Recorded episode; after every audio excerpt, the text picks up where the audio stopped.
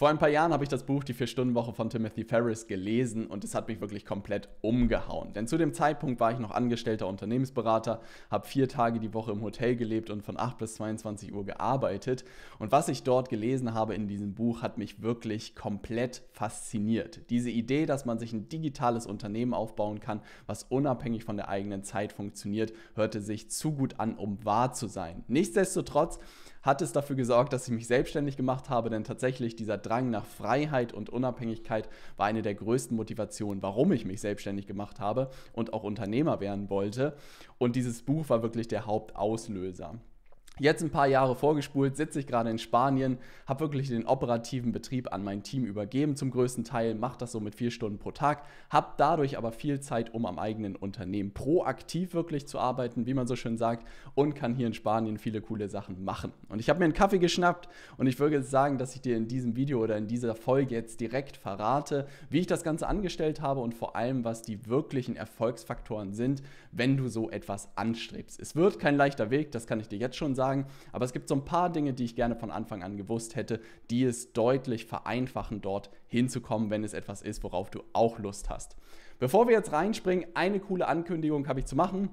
Und zwar haben wir in der letzten Woche eine neue LinkedIn Marketing Community äh, gestartet, wo du wirklich die besten Tipps und Tricks zum Thema LinkedIn Marketing jetzt erhalten kannst. Und wenn du keine Tipps und Tricks mehr verpassen willst und dich mit anderen super coolen Leuten austauschen willst, dann tritt der Community bei. Es sind schon über 200 Leute dort drin und morgen ist der erste Kickoff-Workshop dazu, wo wir über LinkedIn-Profile sprechen und über auch über LinkedIn-Content. Wenn du da noch mit dabei sein willst, klick einfach auf den Link unter diesem Video hier, tritt der Community kostenlos kostenfrei bei und dann sehen wir uns vielleicht morgen direkt in dem Live-Workshop. Ich habe mein iPad mitgebracht und jetzt werde ich dir ganz genau zeigen, was du brauchst, um zu dem 4-Stunden-Arbeitstag zu kommen. Und tatsächlich hat es nichts damit zu tun, irgendwas in deinem Kalender umzustellen oder zu optimieren, sondern du brauchst eine Sache. Und das werde ich dir jetzt verraten. Zum einen, was du brauchst und auch, wie du da hinkommst.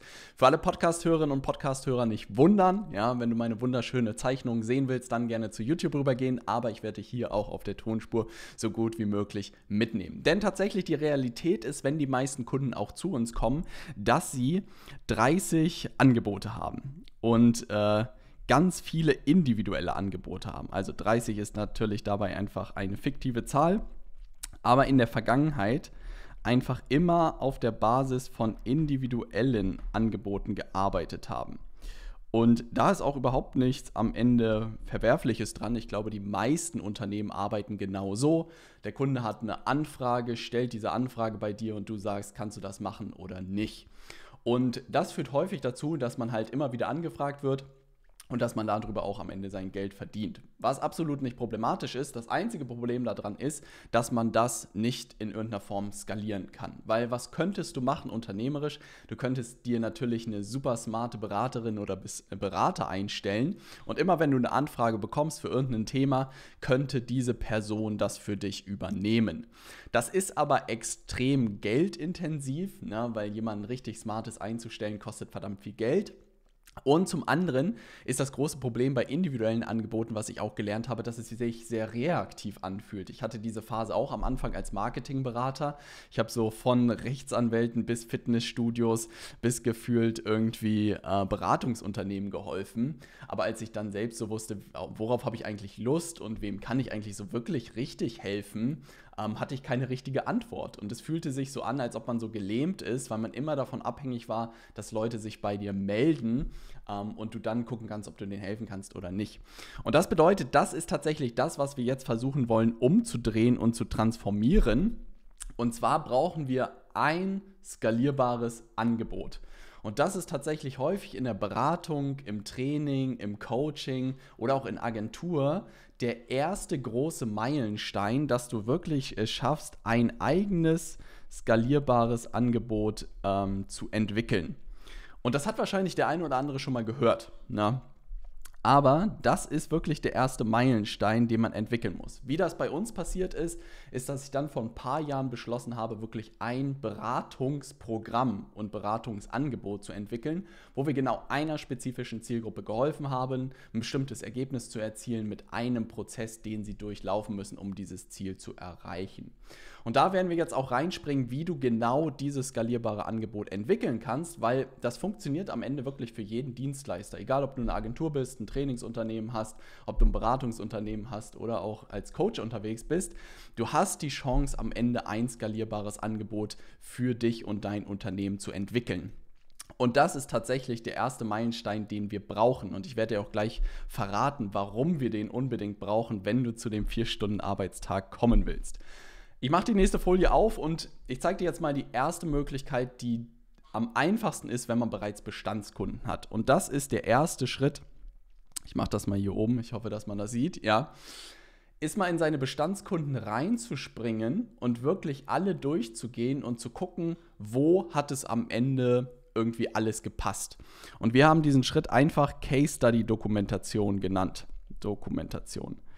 Und dort machen wir einen simplen Schritt. Wir gucken uns wirklich die Top 3 Case Studies oder die besten drei Bestandskunden an und gucken uns ganz genau an, was ist da eigentlich passiert. Das bedeutet, wer ist der Kunde, ja, wer ist die Zielgruppe, in welcher Branche.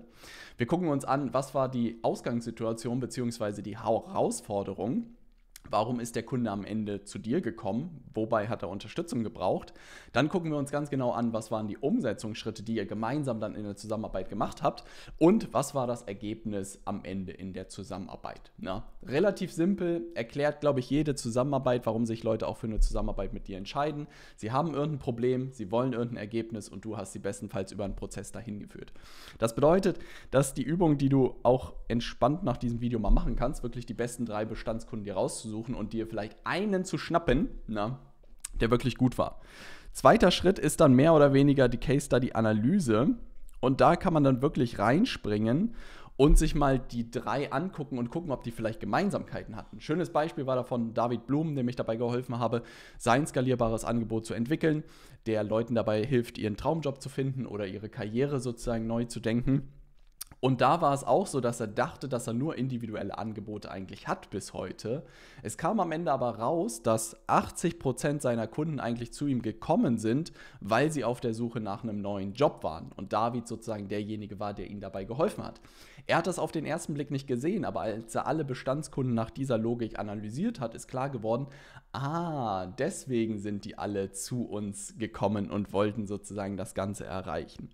Und gleichzeitig ist Schritt 2 wirklich auch so die Auswahl auf welchen einen Kunden will ich mich konzentrieren? Weil das war eine coole Frage, die ich auch David gestellt habe in diesem zweiten Schritt. So, wenn du dich für einen Kunden entscheiden müsstest, wer wäre das? Na? Und meistens kommt da so der Lieblingskunde raus, mit dem irgendwie alles gepasst hat. Die Zusammenarbeit hat Spaß gemacht, die Ergebnisse waren cool, die Zahlung hat gestimmt. Und das ist vielleicht auch die Frage, die du dir stellen kannst in dieser Phase 2 mit wem hast du Lust, mehr zu arbeiten? Und stell dir vor, du hast plötzlich nur noch Kunden wie diese. Und ähm, ich glaube, in Davids Fall war es jemand, der hieß Benjamin, mit dem hat irgendwie alles gestimmt. Und ich meinte zu David, stell dir vor, du arbeitest nur noch mit Benjamins zusammen. Und seine Augen haben wirklich geleuchtet und meinte, Robert, machst du Witze? Das wäre das Coolste, was passieren könnte. Und jetzt kommt der dritte Schritt und das ist tatsächlich etwas, ähm, wo man häufig ein bisschen Unterstützung von auswärts braucht, weil es nicht so ganz einfach ist, das selber zu sehen. Und zwar der dritte Schritt nennt sich Systematisierung der Zusammenarbeit bzw. der Umsetzung. Na, das bedeutet, was ich dann auch mit David gemacht habe, ist zu schauen, hm, ist wirklich jeder Kunde, jeder Benjamin super individuell oder gibt es Meilenstein, Meilensteine, die alle deine Kunden durchlaufen müssen? Und am Ende kam tatsächlich raus, dass auch in Davids Fall irgendwie alle vier bis fünf Meilensteine sozusagen erreicht müssen, damit sie am Ende ultimativ ihren Traumjob finden.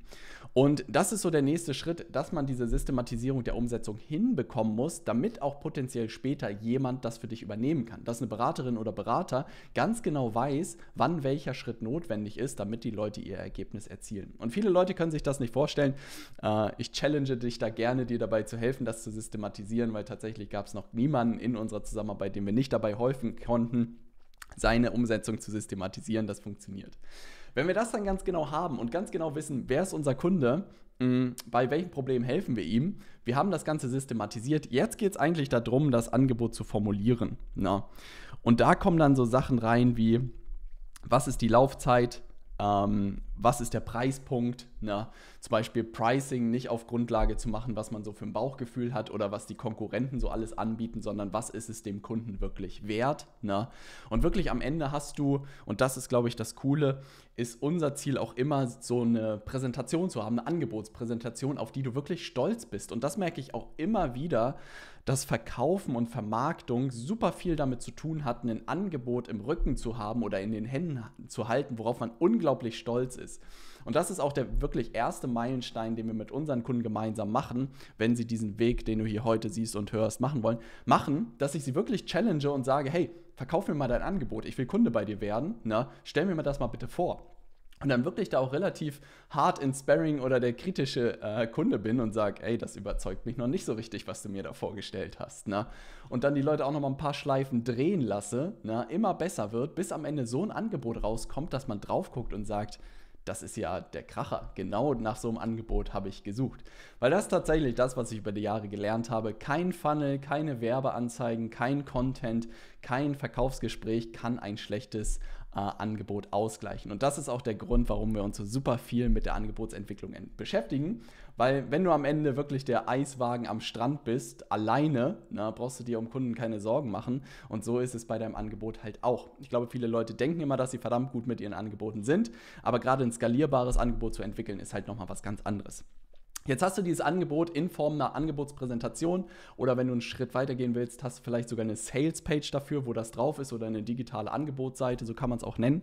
Jetzt geht es im nächsten Schritt darum, eigentlich erste äh, Marketingbotschaften zu entwickeln. Das bedeutet, wie wecken wir Neugierde für das Angebot? Das bedeutet auch ganz simpel gesprochen, wie schicken wir jemandem eine Nachricht, der vielleicht Interesse dafür hat. Ja, weil das Einfachste, was man machen kann, ist wirklich seine Kontakte gleich durchzugehen und da gehen wir gleich darauf ein, wie das funktioniert. Aber das Einfachste, was du machen kannst, ist wirklich so ein paar Marketingbotschaften zu entwickeln. Bei welchem Problem kannst du deinen Kunden helfen? Bei welche Ergebnisse können sie in der Zusammenarbeit erwarten?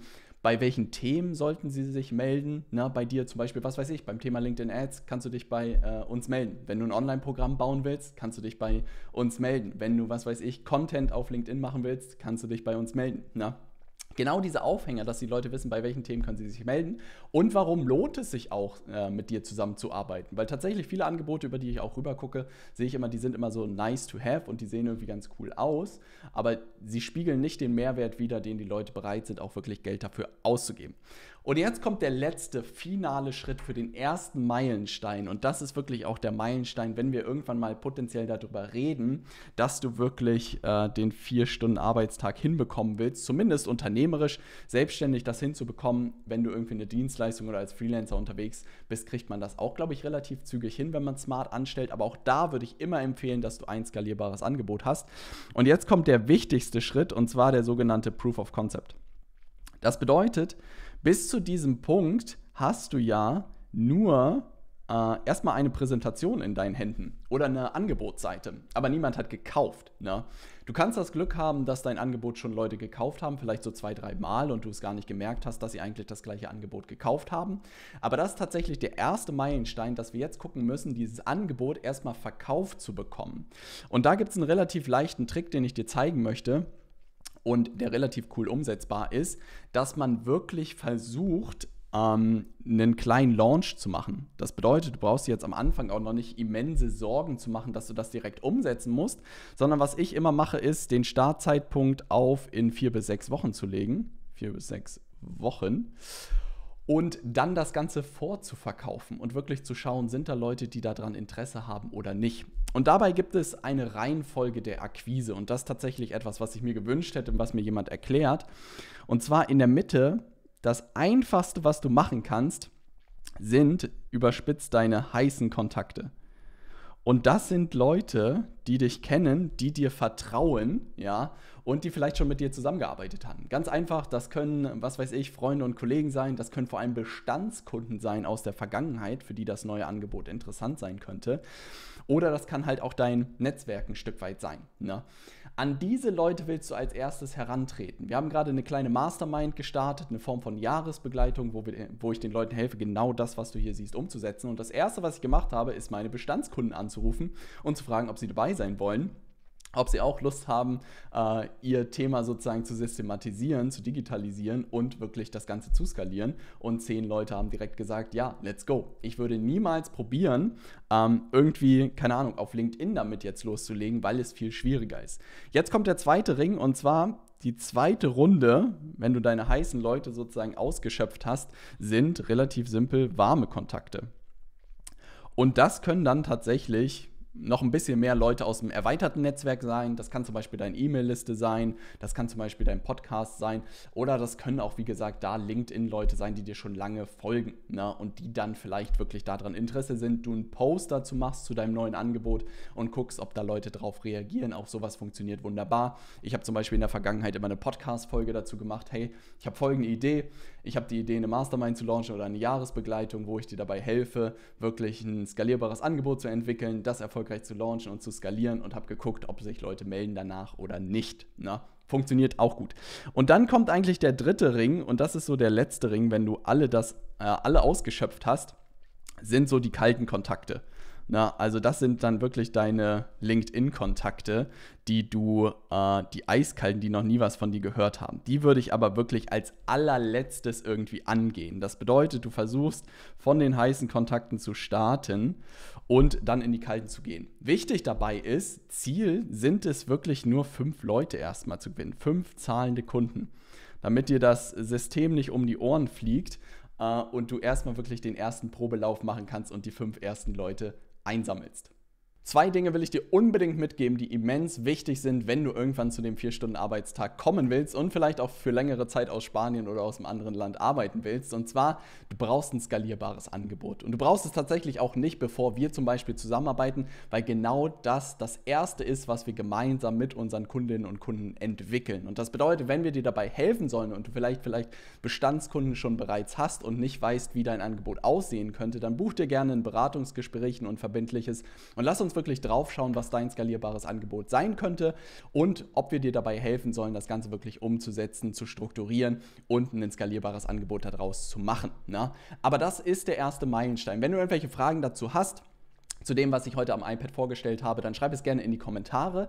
Und es gibt natürlich jetzt zahlreiche weitere Erfolgsfaktoren. Das bedeutet, wann kommt der Funnel ins Spiel? Wann brauchen wir LinkedIn-Ads? Wann brauchen wir sowas wie ein Online-Programm? Was machen wir mit unserem Service? Wann stellen wir auch die ersten Mitarbeiter ein?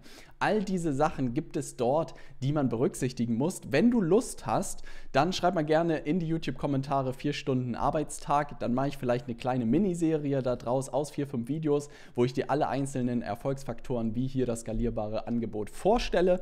Würde mich freuen, dir das zu zeigen hinter den Kulissen, wie man diesen Weg geht. Wenn du Lust hast, gerne vier Stunden Arbeitstag einfach in die Kommentare schreiben.